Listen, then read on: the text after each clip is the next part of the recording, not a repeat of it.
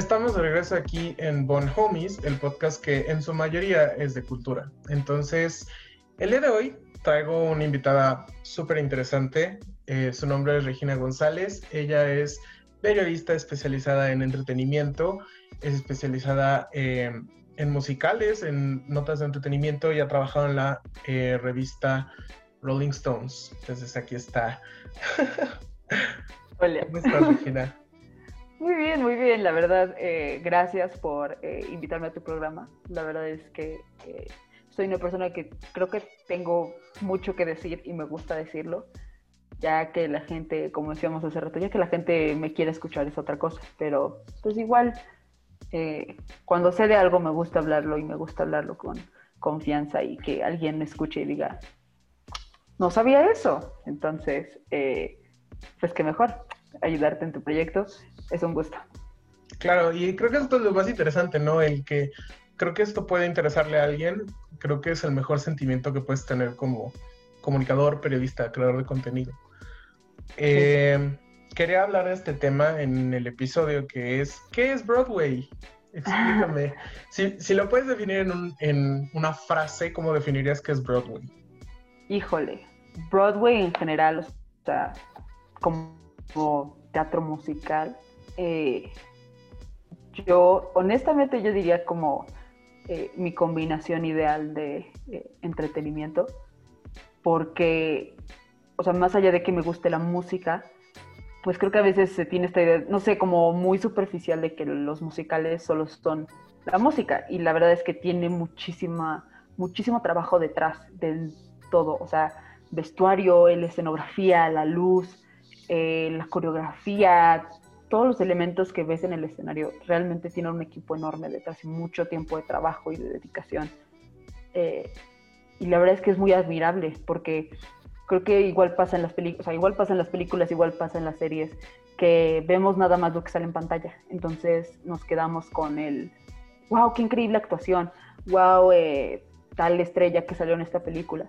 Y a veces eh, cuando pues no sabes a lo mejor lo que hay detrás, no lo aprecias tanto. Y nosotros eh, estudiando comunicación eh, que aprendes a apreciarlo más.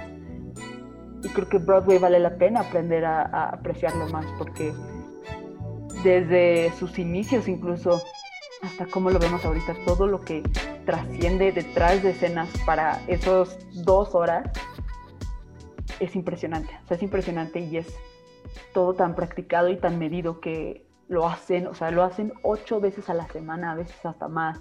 Sea, hacen shows todas las noches, las mañanas, este, estén enfermos, o sea, muchas adversidades eh, que se pueden enfrentar en el teatro musical las superan porque creo que son de los primeros en, defender el The Show Must Go On, pero lo hacen bien, o sea, lo hacen bien y lo hacen de una forma increíble. Y pues ya, creo que ya a estas alturas ya estamos grandes, ya es momento de empezar a valorar el trabajo artístico y la cultura artística en el mundo, pues, y, y en México. Y Broadway creo que es eh, como el ejemplo más obvio, por así decirlo, o el más reconocido incluso.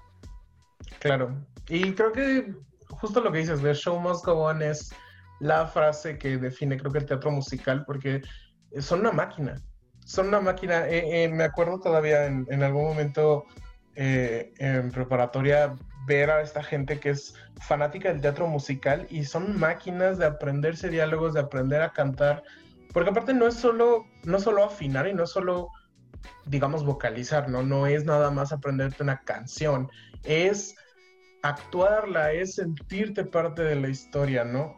Y, y sí, eso, eso, es otro tema completamente diferente, el aprender justamente cantar como artista a trabajar en Broadway. O sea, no, no sé qué piensas en ese sentido.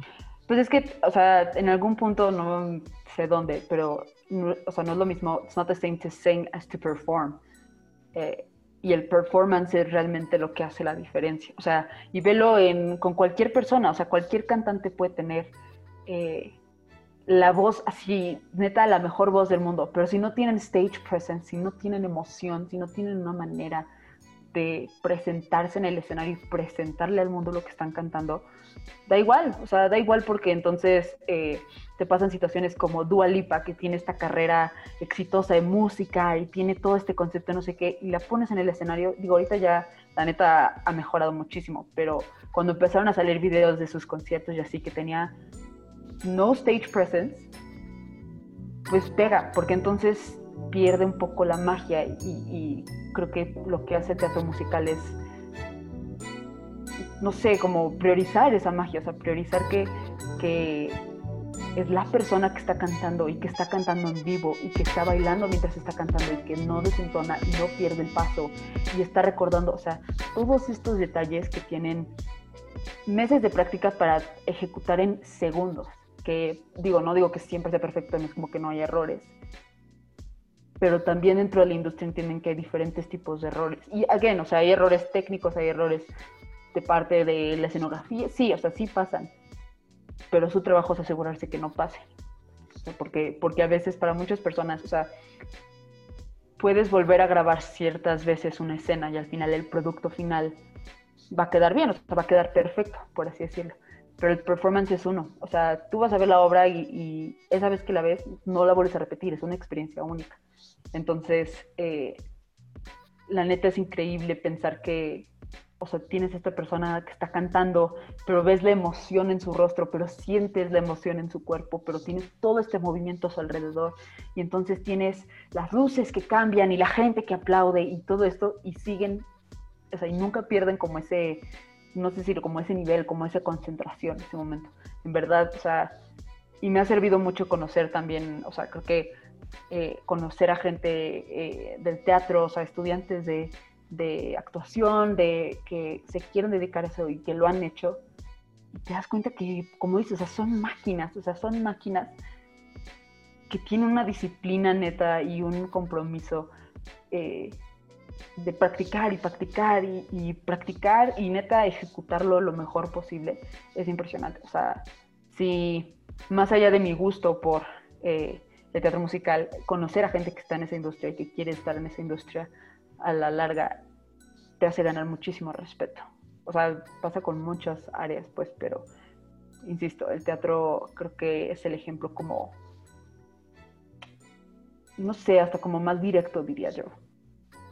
Porque pues estás viendo a la persona, o sea, cuando tú estás grabando, eh, hay un proceso de edición y en ese proceso de edición se pulen errorcitos, se pulen, o sea, errores de producción, se pule incluso la imagen, versus que en el teatro es tal cual, o sea, no puedes quitarle el sudor de la frente a esa persona porque está sudando, porque está en ese momento y porque no puede salirse del personaje para limpiarse el sudor. Entonces te acostumbras, o sea, si alguien tiene la oportunidad de ver eh, Hamilton en Disney Plus, eh, uno de los detalles muy padres, o bueno, muy padres en el sentido que te acercan al rostro de los actores, que no es algo que siempre puedas ver porque no todo mundo está así o en primera fila. Eh, y uno de los actores, Jonathan Groff, en algún punto eh, escupe mucho cuando habla. Que sé que es una decisión, es a propósito, o sea, es parte de su personaje, es parte como de lo cómico que hace su personaje. Pero son de esas cosas que, aunque no fuera a propósito, pues ya lo hizo, o sea, ya escupió ya las personas de adelante vieron cómo escupió, y modo, sigue, y no se rompe, y, sigue el show, literal. Todo regresa a lo mismo, o sea, the show must go on. Eh, sí, justamente ahorita que tocaste lo de Hamilton, te iba a preguntar, porque empecé a ver Hamilton en Disney Plus. No están patrocinando, pero sí quieren patrocinar adelante.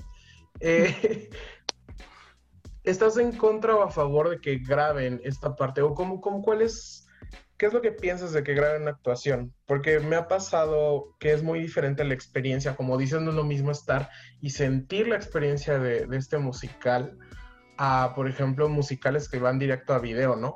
Te digo algo, Chicago, eh, Moulin Rouge, estos musicales que fueron directo a video o, o Los Miserables, por ejemplo, que salieron hace un par de años, bueno, en un par ya bastantes años, pero eh, ¿cuál es tu opinión? O sea, ¿cuáles serían los pros y contras de que grabaron musical a de verdad ir a experimentar lo que es un musical?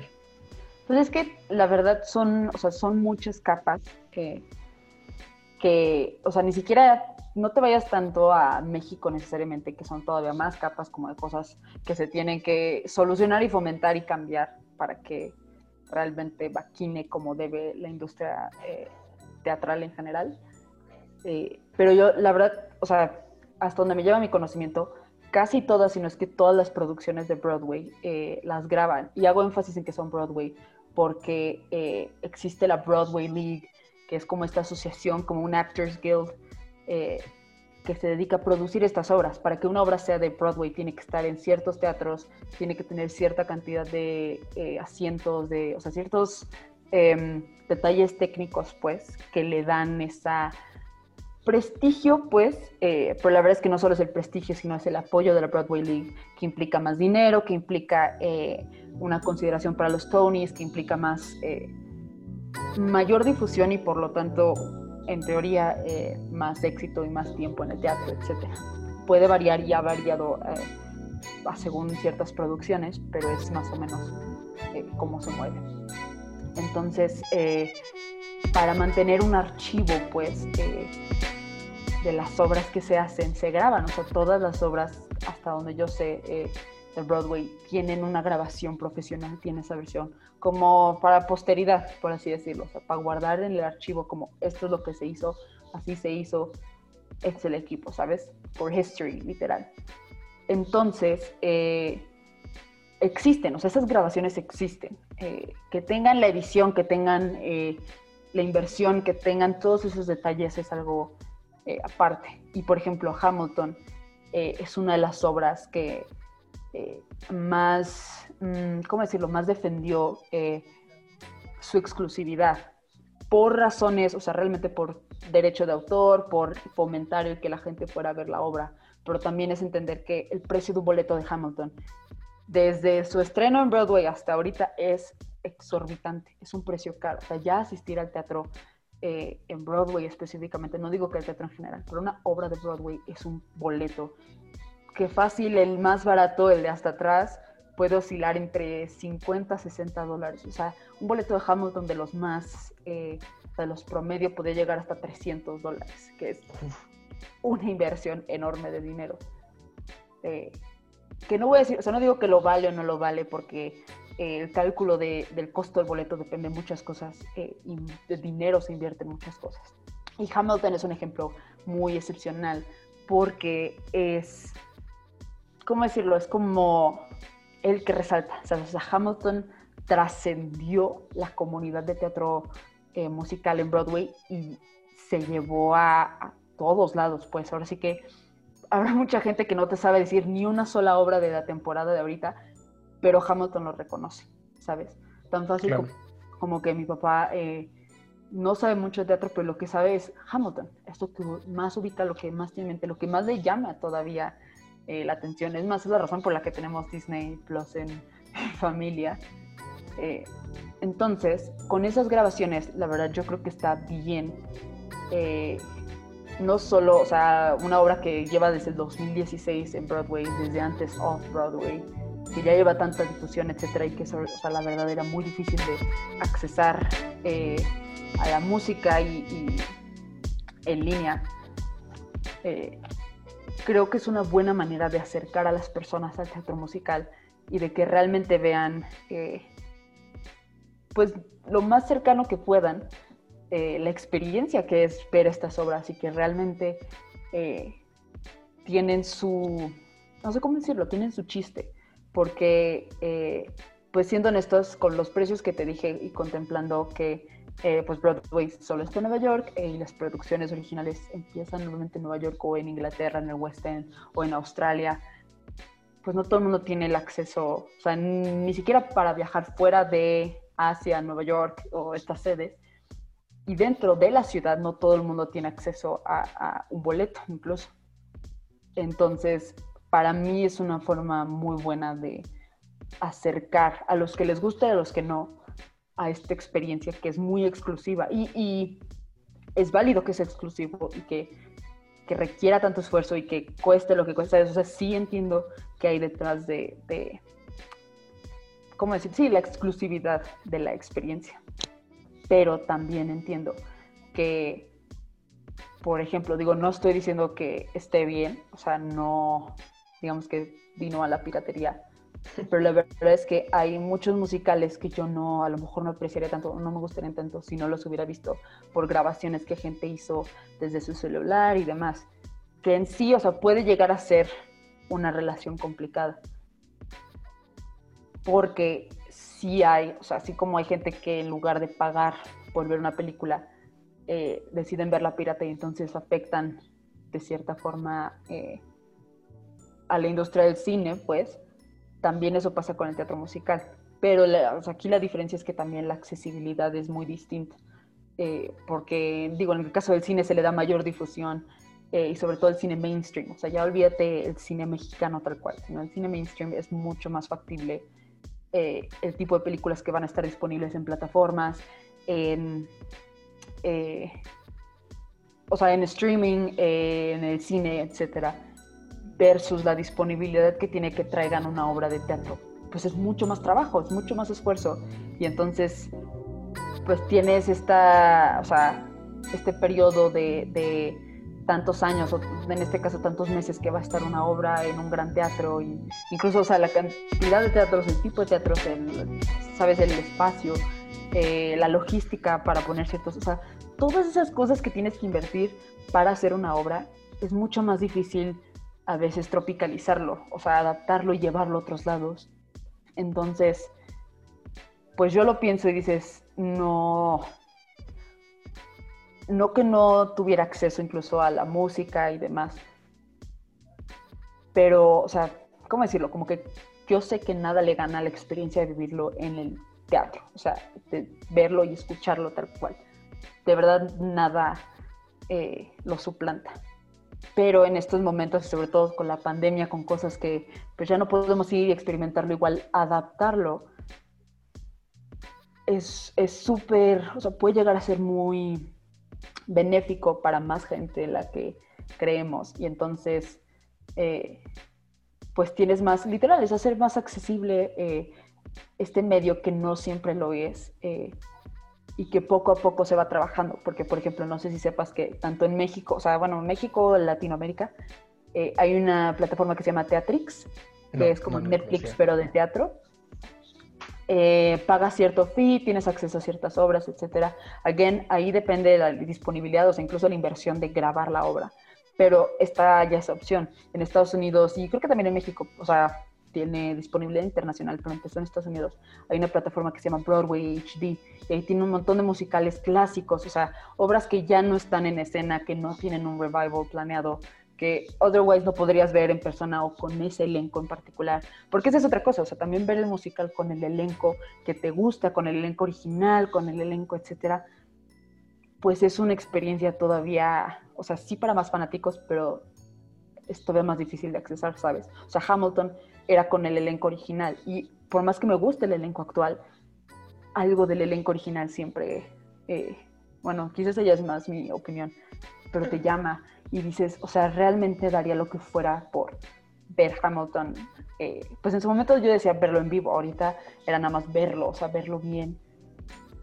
Y entonces vivirlo otra vez eh, con el elenco original, con el mismo que se escucha en el soundtrack, con los actores que ya te gustan, que conoces, en la pantalla, dices, pues sí, es lo que hay ahorita, no hay teatro ahorita, eh, no puedo vivir esa experiencia, pero por otro lado también creo que, o sea, no es dejar un lado, o sea, no es dejar a un lado uno, ignorar el otro, sino que realmente creo que es, o sea, también se trata de fomentar los dos, porque una de las cosas que decía eh, Lin Manuel Miranda, el creador y este, como actor principal de Hamilton, es que grabarlo, o sea, si la grabación ya se va a hacer, el compartirla es realmente para atraer a la gente, porque la gente que ya le gusta Broadway solo lo va a apreciar más y no van a dejar de ir a ver, o sea, si tienen la posibilidad de ir a verlo en persona, lo van a hacer.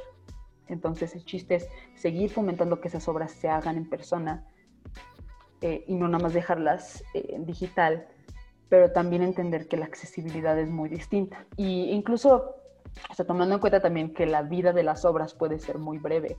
O sea, al final tienes musicales como Los Miserables eh, y El Fantasma de la Ópera, que me parece que en West End, hasta este año, El Fantasma de la Ópera era la obra que llevaba más tiempo eh, en escena. Y en Broadway es Los Miserables, según yo. No estoy muy segura. Eh, pero son obras que llevan años. Wicked igual ya lleva un buen tiempo. Mamma Mía también. O sea, son como clásicos. Ya llevan tanto tiempo. Pero producciones más recientes, con todo y que tuvieran éxito relativamente, por ejemplo, la música de Beetlejuice, eh, pues ahora sí que tuvieron una vida más corta de lo contemplado. Eh, y entonces ahora sí que ya ni la posibilidad de verlo. O sea, ni con el elenco original ni con ningún elenco porque se cierra. Pero entonces yo al saber que hay una grabación, la verdad apreciaría mucho ver esa grabación profesional. Porque ya es una obra que en este punto no voy a ver prontamente en persona, ¿sabes? Eh, que digo, entiendo alguien que son muchos rollos detrás en la industria pero al final es, todo se trata de accesibilidad, o sea, lo que tú puedes hacer con la accesibilidad eh, depende de ti si lo quieres usar, ahora sí que lo quieres usar para bien o lo quieres usar para mal, pero de que se puede hacer, se puede hacer.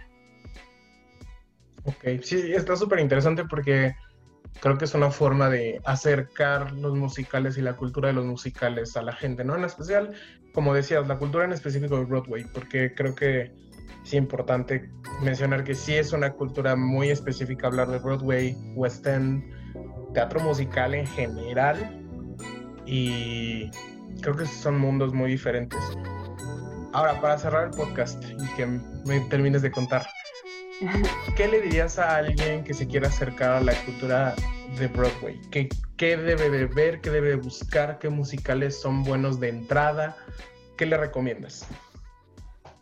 a lo mejor yo sé que es un poco controversial mi opinión dentro del mundo del teatro, porque eh, no es lo mismo, o sea, el musical versus la versión película del musical, ¿sabes? Yo sé que es diferente, pero la verdad es que creo que es una buena eh, entrada.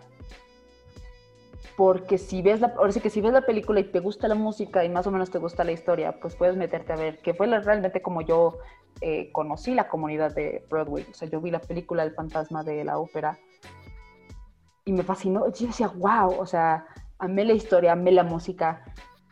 Vamos, o sea, literalmente me metí a la página de Wikipedia y vi que era un musical de Broadway y dije, ah, vamos a oír. Y de ahí, o sea, realmente fue así una caída picada, pero con toda la intención.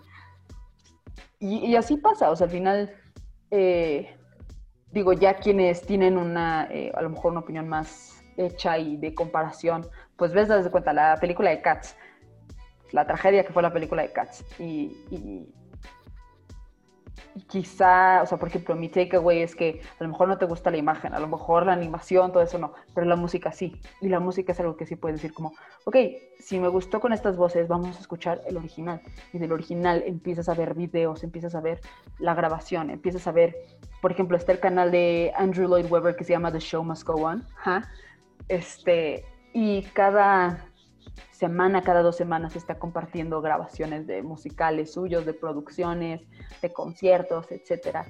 No sé si siguen en su perfil, o sea, no sé si siguen ahí, pero los que sí mantuvo en YouTube, pues entonces dices, ok, o sea, a lo mejor no tienes que irte tan a escoger al elenco específico, tal fecha, tal presentación, pero dices, pues bueno, está el musical de Cats grabado aquí, vamos a verlo y por ejemplo, en específico con el ejemplo de Cats, dices, ok, me gustó la versión grabada aquí, vamos a ver la versión mexicana, que es una eh, producción, por lo que escuché, porque tristemente no tuve oportunidad de verlo, eh, muy buena, con su valor, pues con eh, su defensa.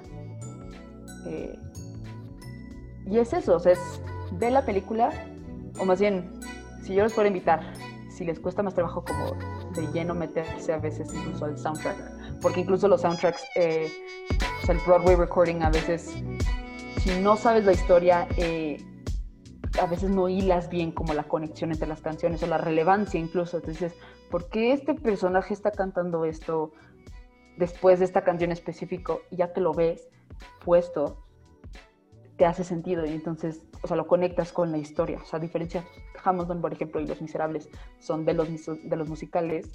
Eh, que es casi exclusivamente, sino es que completamente cantados. Eh, entonces la narrativa está relativamente conectada ahí. pero hay muchos otros que no. O sea, que el hueco donde hablan, pues, si no lo ves, a lo mejor no entiendes tanto la música. mi tip sería, ve la película y ve la película, no importa si es buena película o mala película o adaptación, ve la película y con que te llame un poco la música y la historia, creo que ya te puede eh, invitar a, a verlo, a explorarlo. Y a lo mejor no te gusta tanto como el soundtrack de la película y está bien, pero ya entonces tú también investigas la historia, porque entonces tienes este, obras que tienen libros, que tienen adaptaciones eh, a otros idiomas, entonces dices, híjole, es que a mí también me pasa que me gustan mucho musicales eh, de Europa, me gustan muchos musicales franceses, alemanes, eh, coreanos hacen muy buen trabajo, pero no entiendo el idioma. Entonces eh, veo el musical, me gusta la música, pero tengo que aparte investigar la historia y entonces ya creas este interés y tú te vas enterando que ese musical originalmente era de otro lado, ¿sabes? O sea, vas como conectando esos hilos si te gusta y ya se vuelve algo que haces por, por gusto. Y, ya los que nos intenciamos un poco más decidimos, eh, pues no sé si hacer una carrera de eso, pero pues digo, mi primera publicación en Rolling Stone fue de un musical, entonces, ¿qué te digo? Claro. Pues muchísimas gracias por tu tiempo. Creo que es una forma muy interesante de, de entender qué es Broadway. Digo, obviamente si quieren buscar más de lo que ha hecho Regina, la pueden buscar en Rolling Stones. Ella es periodista actualmente eh, y escribe sobre entretenimiento y en específico, como dijo, musicales. Eh, ¿Dónde te seguimos? ¿Dónde podemos encontrar también tu contenido? Eh, pues estoy en Instagram y Facebook. Eh, mi nombre en Instagram es eh, gina.regina, primero con tres As y después con dos As. y igual estoy en Facebook como Regina González o Ana Regina González. Y pues sí, o sea, mi contenido no es tan constante, pero cuando llego a compartir cosas de mi blog personal, de mi carrera, de este mi estudio, etcétera, definitivamente se va a ir.